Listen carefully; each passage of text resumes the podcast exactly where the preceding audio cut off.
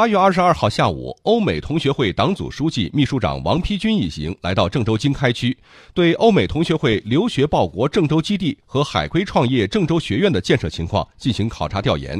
市委常委、统战部部长杨福平陪同。